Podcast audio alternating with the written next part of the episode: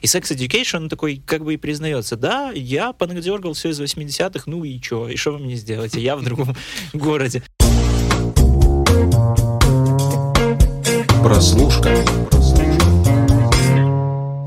Всем привет, друзья! Это подкаст «Прослушка» от онлайнера. С вами Андрей Марьянов и Антон Коляга. И перед тем, как мы начнем обсуждать третий сезон сериала «Половое воспитание», он же «Sex Education», у меня для вас очень важное объявление, поэтому я хочу, чтобы вы, наверное, сделали э, погромче э, то устройство, с которого вы слушаете наш подкаст, или, может быть, немного поближе, потому что вполне возможно, что следующая информация, ну, как минимум э, изменит вашу жизнь, потому что Антону Коляга понравился третий сезон полового воспитания. Это что-то невероятное. Долгие годы я страдал. Мы выбирали проекты, мы отсматривали все, что только могли. И только сейчас, наконец-то, он написал мне перед эфиром. Андрей, это шедевр. Это историческое событие. Ты, конечно, ты, конечно нагнал жути. Я уже успел подумать, что ты, не знаю, заканчиваешь э, карьеру, уходишь прямо сейчас. А, нет, не дождетесь, ну, как говорится. Всего лишь, всего лишь мне понравился сериал. Да. Э, ну, ты так говоришь, как будто мне вообще ничего не нравится. Ну, мне нравился слушай, я, глаз. Я не я, если не, не могу над тобой подтрунивать. Я, я, я умру, если перестану это делать, поэтому ну уже извини. Да, друзья, половое воспитание сегодня вместе с нами. Это третий сезон этого проекта, и мы не можем его не обсудить, потому что действительно вдвоем считаем, что, кажется, это что-то невероятное. Кажется, это шедевр, кажется, это сериал на все времена. И не обсудить его даже, ну, а как мы обычно делаем, обсуждаем первые сезоны и в, в, в редких случаях обсуждаем какие-то последующие. Так у нас с Короной, так у нас с Риком и Морти. И, как вы понимаете, так у нас сейчас произойдет именно с Sex Education, просто потому что, да, его надо смотреть, его надо обсуждать, его надо анализировать, и им нужно наслаждаться. Я ну, считаю, тут, что Тут вот еще так. дело в том, что как раз-таки на этом завязан, наверное, один из самых главных плюсов этого сериала, это что Sex Education — это, ну, один из таких немногих прям очень ровных проектов, которые на протяжении трех сезонов вообще абсолютно ни капельки не провисают, и там, ну, весь сериал, он снят как одно цельное повествование. И это, конечно, очень сильно радует, потому что, ну, как мы знаем, что у, у большинства сериалов все-таки есть такая традиция скатываться, если не после первого, то после второго сезона. Третий — это чаще всего уже такие какие-то выжимки финальные. Э, почему, наверное, даже есть такая традиция, если сериал как-то автор планирует, то почему-то планируется на три сезона. Может быть, это есть какой-то такой маркер у телевизионщиков, что вот э, столько, это оптимально, дальше все выдыхается. Sex Education вообще такого не происходит. Третий сезон абсолютно на уровне первого и второго он э, логично продолжает э, не только какие-то чисто сюжетные линии, а вполне себе тоже и смысловые. Ну, как бы лично для меня, если первый сезон... Начинался он на таком легком прям вайбе, э, когда все, я помню, что еще сравнивали, что это, мол, какие-то смесь комедий 80-х подростковых плюс американский пирог, и как бы под это все замаскировано какое-то действительно самое настоящее секс-образование. Ну, как бы да, действительно, первый сезон он был о том, что э, секс — это, собственно, нормально, не стыдно, классно, хорошо, и подросткам, в общем, не стоит стесняться об этом говорить, и, и там, тем более, как-то заниматься сексом, и он круто там поддерживал какие-то и разрушал какие-то мифы, поддерживал какие-то полезные ну, советы да, и рекомендации, да. Второй сезон продолжал эту линию, потому что, очевидно, ну, авторы очень хорошо и быстро поняли, что, ну, во второй раз, наверное, уже это не зайдет. Прятать какую-то инструкцию о том, как заниматься сексом, и где там что расположено, и куда там нажимать, и, и чего искать, наверное, уже не прокатит, поэтому второй сезон очень классно переключился как раз-таки на тему именно психологии отношений и, собственно, разговоров друг с другом. То есть там все примерно было о том, что, ну да, вот вы научились заниматься сексом, но, собственно, кроме секса еще надо что-то делать дальше. 99% времени, которое вы проводите ну, Да, вместе. и появился, появился, конечно, во втором да. сезоне Микаэл э, Персбранд, замечательный, угу. который играет Якова, великолепная роль. Да, там ветка. добавилась сюжетная ветка очень хорошая со взрослыми, которая тоже как-то немножко так зеркалила и уравновешивала вот эти все подростковые проблемы, и как бы нам давала понять, что, ну, все мы по большей части остаемся подростками уже до 50 лет. В третий сезон он э, как бы уже развивая дальше вот эту мысль, которая была во втором сезоне про, собственно, психологию отношений и прочее, и он уже как бы заступает на такую вот территорию о том, что да, вы научились заниматься сексом, вы вроде как научились э, разговаривать, все такие осознанные и классные, с отношениями вроде как все в порядке, а с собой-то что? То есть как бы э, третий сезон, он скорее вот про то, что э, каждый человек индивидуален, у каждого есть какая-то своя личность, свои загоны и тараканы, и нужно в первую очередь для каких-то вот построения здоровых, э, полноценных отношений и в сексе, и просто так, Э, разбираться в первую очередь в себе. И там, ну, как мы видим, что большинство персонажей, они все-таки этим и занимаются. То есть каждый из них там ищет, кто-то там ищет какую-то свою там э, национальную идентичность, как Эрик, э, кто-то там разбирается в каких-то своих интересах, чего он на самом деле хочет по жизни, как Адам. Мэйв то же самое, и, в общем, все ребята, они как-то находят себя, и да, это у кого-то приводит к грустному финалу, в котором оказывается, что на самом деле не каждый из них и хочет этих отношений с кем-то другим. Ну, друзья мои, говорил же вам, что Антон Коляк понравился. Вот не, не заткнуть теперь. Не, да, я теперь заменяю, заменяю тебя, Полтора а ты будешь такой, ну да, согласен. Желен Андерсон, да. Я тебе скажу, что, кажется, я поймал, во-первых, главный вайб этого сериала. Он в том, что все действие Sex Education находится в неком безвремени. Потому mm-hmm. что это, это, правда, это да. очевидно. Мы смотрим на то, как дети в довольно 90-х одеждах занимаются сексом, но при этом пользуются телефонами, но при этом э, телевидение почему-то до сих пор снимается на VHS-кассеты. Угу. И мне кажется, что это настолько сознательное, настолько органичное решение всех, кто занимался этим проектом, что это действительно выводит его вот в эту самую на эту самую стезю того, что, ребятушки, проблемы, те, которые обсуждаются в этом сериале, сериале, они действительно тянутся из поколения в поколение, они не зависят от времени жизни, они не зависят от эпохи, они не зависят ни от чего. То есть, да, у нас вот там есть микс 80-х, 90-х и современности, ну, на котором нам просто показали, что, ну, вот как-то так. Mm-hmm. И если об этом не говорить, то сами видите, что происходит. И второе, самое, самое прекрасное, мне кажется, в этом сериале, это то, что он все-таки создан и приспособлен для детей. Именно для подростков, которые входят вот в этот возраст, когда нужно воспитываться в, в сексуальном плане. И из-за этого он порой настолько гиперболизирован, вот все эти проблемы, все переживания, все вот эти, э, с, да, господи, сексы все эти, они там все, они настолько преувеличены, что кажется, что, ну, блин, это же какая... Ну, если смотреть это на каком-нибудь консервативном настрое ума, ты можешь сказать, ну, что это фигня какая-то? Там чпок, тут чпок, тут какая-то ерунда, там ты... Но мы же понимаем, что мы очень быстро забываем, какими мы были молодыми и как э, ярко мы воспринимали окружающую нас действительность. И совершенно обычные вещи казались э, совершенно необычными. Mm-hmm. Они казались чем-то космическим. Запахи были острее, вкус был да, слаще. Чужие прилетали. Чужие прилетали. Мы копались сами в себе. Мы летали в собственном космосе, разбирались со своими влюбленностями. И от этого до сих пор, в общем-то, и у всех вот этот период, он воспринимается как вот это вот что-то воздушное, волшебное, что-то переполненное событиями и эмоциями. И именно mm-hmm. поэтому вот это вот настроение гиперболизации, если вам вдруг кажется, что это все картинно, что это все слишком театрально по-киношному, да, солнышки мои, так и есть, но Вспомните, пожалуйста, себя в 15-16 mm-hmm. лет и поймите, что так и есть. И вот эта комбинация вот этой легкой гиперболизации и без времени для меня именно в третьем сезоне сделало основное волшебство этого проекта. И советовать я его, я его еще с первого сезона советовал смотреть всем подросткам.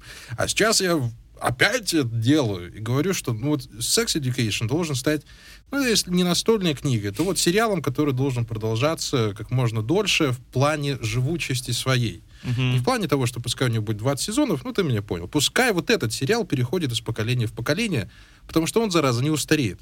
Друзья устарели, Елена ребята устарели. Ну, друзья, ладно, спорный момент. Елена ребята устарели. Хотя мы смотрели Елена ребята как вот пример большой французской любви и дружбы. Сейчас его смотреть уже больно. А вот Sex Education, я думаю, так не будет, потому что он mm-hmm. вечный. Да, согласен. Я вот еще в первом сезоне тоже обращал внимание на то, что Действительно, это все сделано э, очень так сказочно и гиперболизировано, и даже сама, ну, сама локация, собственно, где живет Отис со своей матерью, это какая-то такая норка, домик, э, как хоббичья какая-то нора в лесу, который э, там где-то тоже непонятно где школа выглядит практически как Хогвартс, и локаций нам тоже особо никаких не показывают. То есть у нас три основные там, по сути, локации. Это вот трейлерный парк, где живет Мэйв, домик этот в лесу, какие-то там что-то минимум городской, и собственно, школа. То есть очевидно, что это такой мир очень условный и сотканный из клише каких-то. И это на самом деле очень классно, просто потому что, ну, сериал, он в том числе во многом о каком-то принятии себя, разговоре с собой и даже очень часто прямо говорящий о том, что, черт возьми, не каждый человек должен быть там каким-то супер уникальным, супер выделяющимся. Если вы хотите быть просто каким-то человеком э, клише или там вести себя как-то как все или еще что-то, то просто, ну, берите это и Пожалуйста. делайте. И Sex Education, такой как бы и признается, да, я понадергал все из 80-х, ну и что, и что вы мне сделаете? Я в другом городе. И э, вот эти вот вайп э, такой вневременной, но в том числе как-то вот отсылающий к каким-то все-таки периодом минимально, он тоже классно продолжается, мне кажется, по ходу сезона, потому что, ну, первый сезон он был такой э, больше как бы 80-е, второй э, чуть-чуть как-то в сторону 90-е, вот э, третий мне очень сильно казалось по ходу просмотра, что это уже вот уход в какие-то комедии нулевые. Стало больше таких гэгов, э, больше вот как раз-таки такой фантасмагории, больше какой-то условности. Опять же, вот то сравнение с американским пирогом, которое все приводили ну, в первых сериях, слушай, да. Ну, оно совсем условно. В начале что... первого сезона. Мне кажется, что она как раз-таки больше подходит вот под третий. Это вот, вот эти все какие-то там их какие-то забеги, голые мили, что-то вот какие-то ритуалы, странности. И вот эта вот тема про то, что там секс-школа, стена из вагин, вот эта вот вся тема, это же вот какая-то вот чисто вот такая штука очень вот, ну, вот характерная для все-таки вот этих вот комедий нулевых. Слушай, и это прикольно. А, это она, она, и ты же обрати внимание, что комедии нулевых взяли и закончились. Их, угу. их, их сейчас нет. Как ни странно. Ну, даже странно мне, что вроде бы а подростков меньше не становится. Да, но при этом там все равно есть своя какая-то атмосфера, свои какие-то золотые моменты, которые можно вполне сейчас перерабатывать. И вот Sex Education, мне кажется, прям супер круто. И еще почему я хочу именно на третьем сезоне сделать очень важный акцент. Он даже скорее связан с кинематографом. Вы сейчас поймете, о чем я говорю. Если мы будем говорить конкретно о каких-то трилогиях, в чем сложность первого фильма? В том, чтобы э, сделать персонажа привлекательным, чтобы за ним хотелось переживать дальше. Но вот с этим вот переживать дальше всегда возникают большие проблемы. И я думаю, что вы часто это встречали, и да, и в кино, и в сериалах, что у тебя получился первый хороший фильм или первый хороший сезон, угу. а что делать дальше? Вот все, ты э, момент знакомства с персонажем прошел, а дальше надо как-то зрителя развлекать. И с этим персонажем, учитывая его заводские настройки, которые ты установил в первом сезоне, надо дальше что-то с ним делать.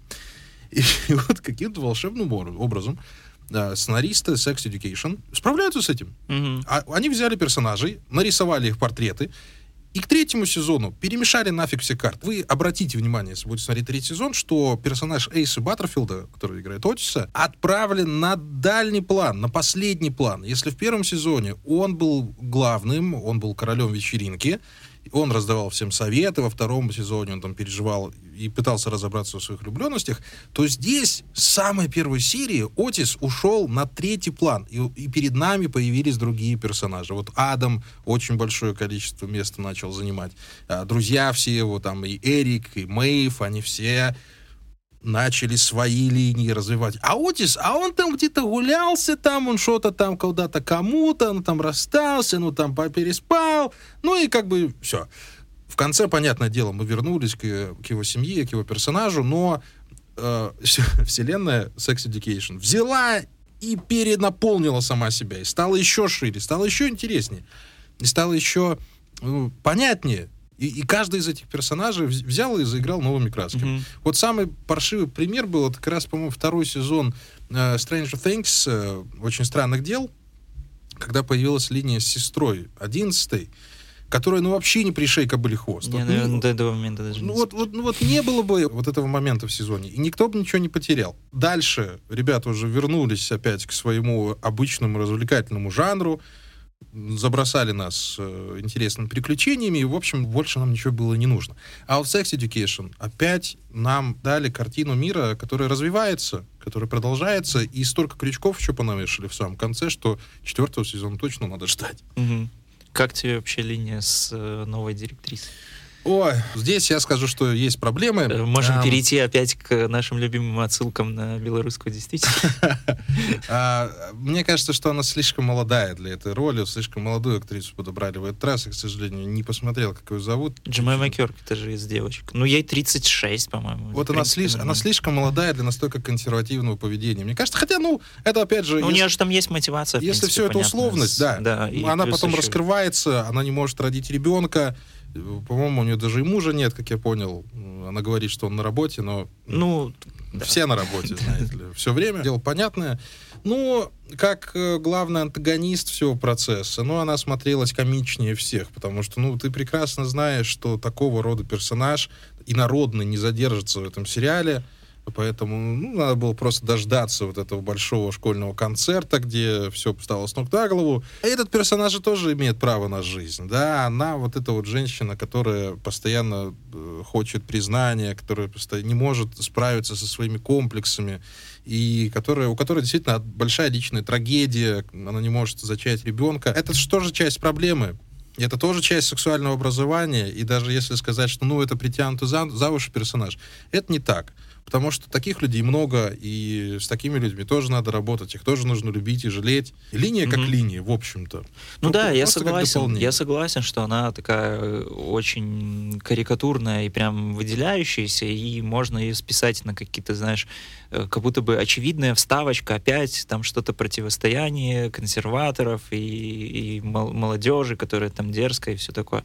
Но да, это вот э, на самом деле эту линию от э, чего-то такого похожего в других сериалах очень выгодно отличает, что тут ну, персонаж действительно классный тоже и проработанный. Я и, думаю, она вернется в следующем сезоне. И да, и за ней есть что-то, да. Она преподносит сюрпризы по ходу повествования. Это ее первый выход на сцену, это же тоже ну, какой-то такой очень влюбляющий в себя, что ли. Ты вместе с персонажами ну, она примерно... сексуальная. Да. Ты, ты примерно вместе с персонажами ощущаешь одно и то же. Ты сидишь и думаешь, типа, ну да, вот, конечно, клевая тетка, и интересно посмотреть, что дальше будет. Потом начинается вот эта вся дичь со школьной формой, полосы какие-то на полу, просто, в общем, пол, полнейшее закручивание гаек.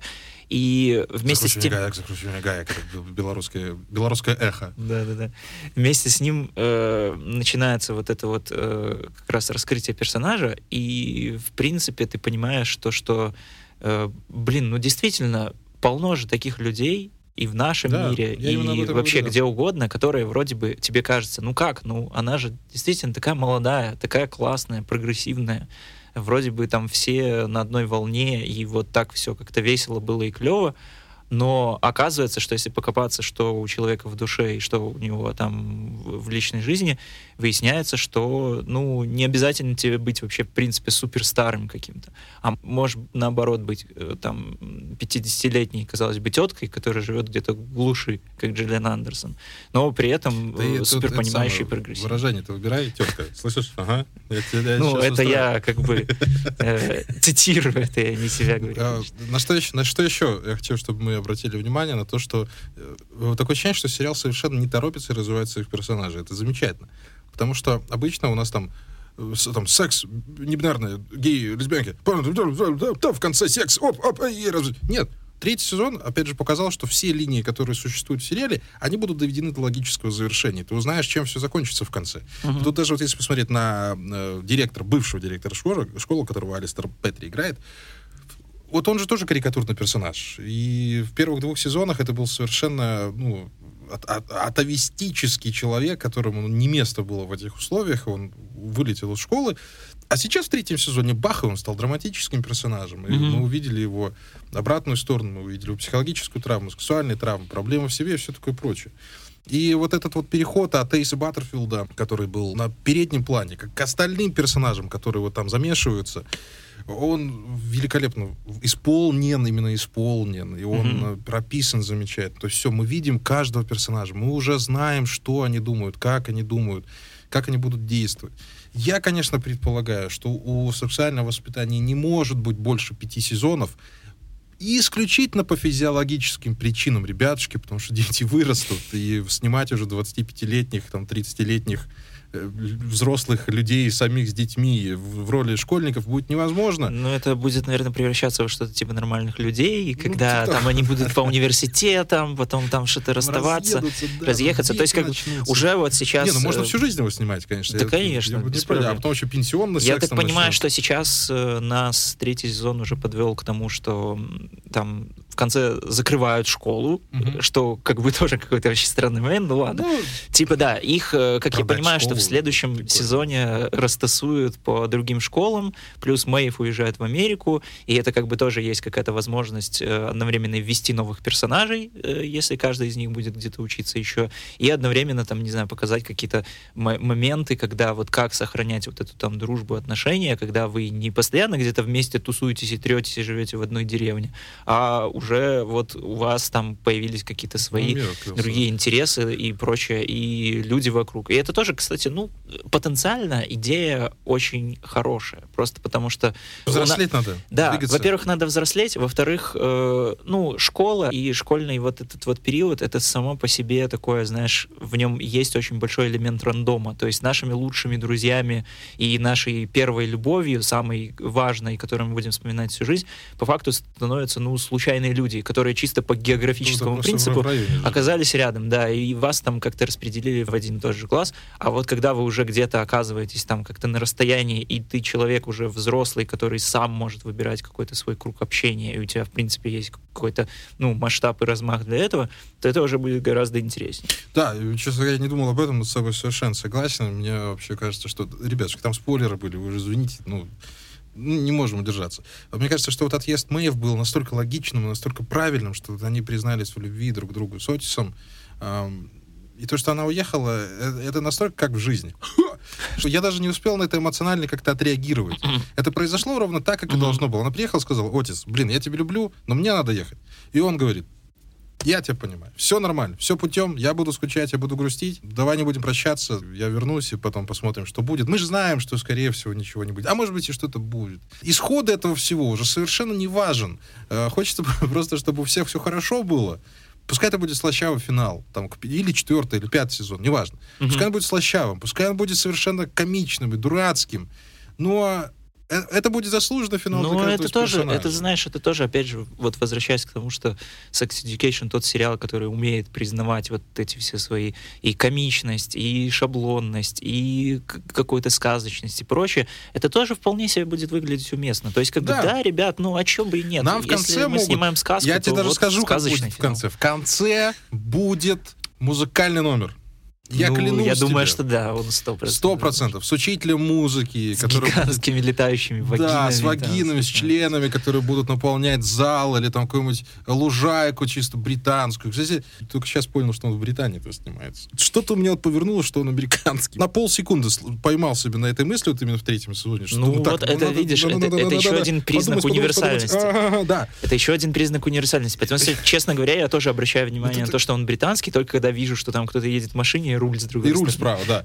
А тут они тоже Францию показали, они как Францию. Британия у них какая-то не такая британская, как обычно. И вот это, действительно вот эти сказочные декорации, они только в плюс играют. Они делают историю универсальной. И я жду этого музыкального номера, когда все споют, э, когда все сделают поклон, девушка сделает реверанс, э, кулисы закроются и продолжится исключительно вот эти... Я, я не знаю, у меня настолько столько теплоты не вызывал уже давно ни один проект, ни один сериал, ни один фильм. Вот именно вот этой вот подростковой э, теплоты, угу. совершенно, э, совершенно банальной, но при этом настолько приятной, настолько забытой. Вот этих эмоций, которых дал Sex Education, ну, я их, правда, не испытывал лет 15, вот именно от произведения искусства. Это, правда, да. Это настолько какой-то вымирающий жанр вот этих вот теплых, приятных нормальных фильмов, нормальных сериалов, которые не стыдно смотреть, угу. которые хочется смотреть, которые не хочется, чтобы они заканчивались. Почему там 8 серий, а не 15? Я вообще понять не могу, как вы могли.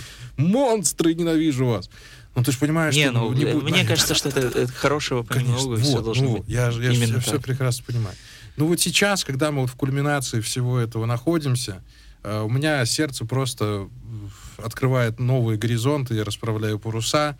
Я хочу, чтобы у всех все было... Вот, поним... Я после просмотра сериала хочу, чтобы у всех было хорошо, чтобы все друг друга любили, чтобы они не находились с людьми, которые их мучают, а находились в деструктивных отношениях, были счастливы. Мгм. И, господи, ну вспомните Это хоть да. один какой-то фильм последних двух-трех лет, который вам такие чувства дарил. Да я уверяю вас, это будет первый сезон Sex Education, второй и сейчас третий. Вот за последние Еще, три года э, ровно эти. ты правильно говоришь, что хочется, чтобы у всех было все хорошо, потому что это тоже такой сериал, в которых, ну, я вообще не могу себе представить, что здесь может быть какой-то нелюбимый персонаж Ну, или, или какой-то вот среди именно подростков э, как-то тебе кажется, что, блин, ну он какой-то странный, он какой-то злодейский. Все да, хулиганы конечно, превратились в положительных, ну, в, в драматических персонажей. Да, причем вот именно, что они драматические, там нет как бы в целом каких-то плохих и хороших, все, естественно, делают ошибки, все там как-то неправильно себя ведут, и потом извиняются, потом снова неправильно себя ведут. И это, в принципе, нормально,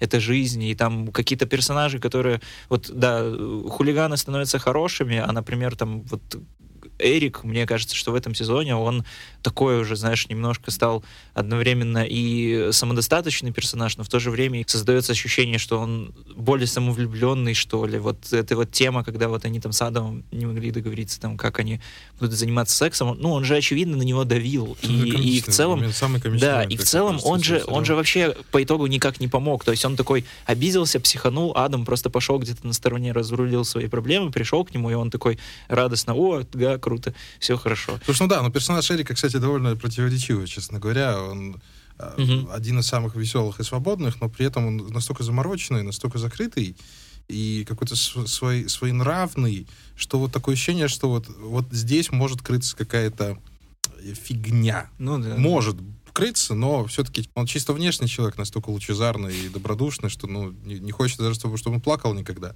Но после вот этих э, сцен в первом сезоне, когда Отис его оставил одного, и он поехал в этом дурацком платье в автобусе, душераздирающий совершенно. Ну вот он правильно сказал вот Адаму, что ты еще только учишь, учишься ходить, Мгм. а я уже хочу летать. Это тоже как-то так, ну, звучало. Ну, знаешь. это эгоистично звучало, но мы в ответе за тех, кого приручили, Ну, да. бла-бла-бла. Ну, с другой стороны, ребятушки, ну, вам по 16-17 лет, чего вы друг друга от друга хотите? Понятно, что Не, когда это ты в школе, да. когда ты в школе, кажется, что любовь, она навсегда, она будет длиться вечно, и что такого ты никогда не испытаешь. Да, ты такого вряд ли, когда ты испытаешь, если действительно у тебя возникло какое-то великое, великое чувство, но оно будет другим, оно будет трансформироваться, оно станет еще круче, оно станет крепче. Я уже знаю по себе, что есть эмоции, которые можно испытать только став постарше, и Мгм. они не менее крутые. Они другие, но они точно такие же классные. Ну, да. Вот и все. И в этом клубке любви, в этом клубке тестостерона и эстрогена, господи, какие же там красивые растут цветы. Как же там все прекрасно. Да уже Джиллиан Андерсон.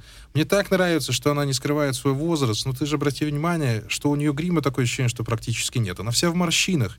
Она не всегда э, там за, за прической аккуратно следит. Что, в первый, второй сезон у нас была эта женщина-вамп, она рассела ногу за ногу, все, расскажи мне о своих сексуальных проблемах, детка.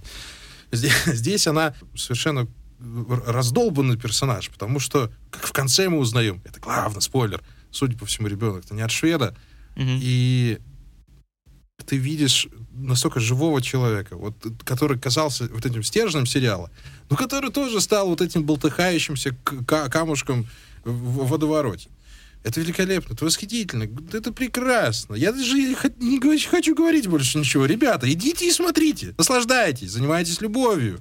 Посмотрите Sex Education. Ну, нельзя такие сериалы пропускать, если вы не чванливый ханжа, если вы не забыли, что такое сердце, что такое любовь. Посмотрите Sex Education, пожалуйста, с первого сезона. Потом посмотрите второй сезон. Потом посмотрите третий сезон. Даже если вы ханжа тоже. Да даже если вы ханжа посмотрите, потому что там таких ханжей в этом Sex Education просто на, на орехи, Да, понимаете? так что там найдется Вот просто, вот- персонажей, вот так которым вот. можно сопереживать, если вы там- Абсолютно. Даже если вы закрыты, даже если вы гипероткрыты, если верите в инопланетян, все равно включите это и посмотрите, пожалуйста, умоляю вас. Вы же знаете, мы плохого не посоветуем.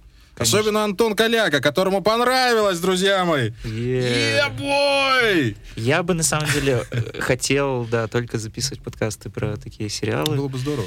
К сожалению, увы, но вот э, опять же, э, как нас учит третий сезон Sex Education, все индивидуально, все у каждого свое, и вот опять же почему этот сериал нужно смотреть всем, потому что тут этот сериал, который вот охватывает ну, максимально э, все, и при этом он вот про индивидуальность, про выбор, про познание себя. И да, он может быть иногда жесткий, вот как в случае там с Эриком и Адамом.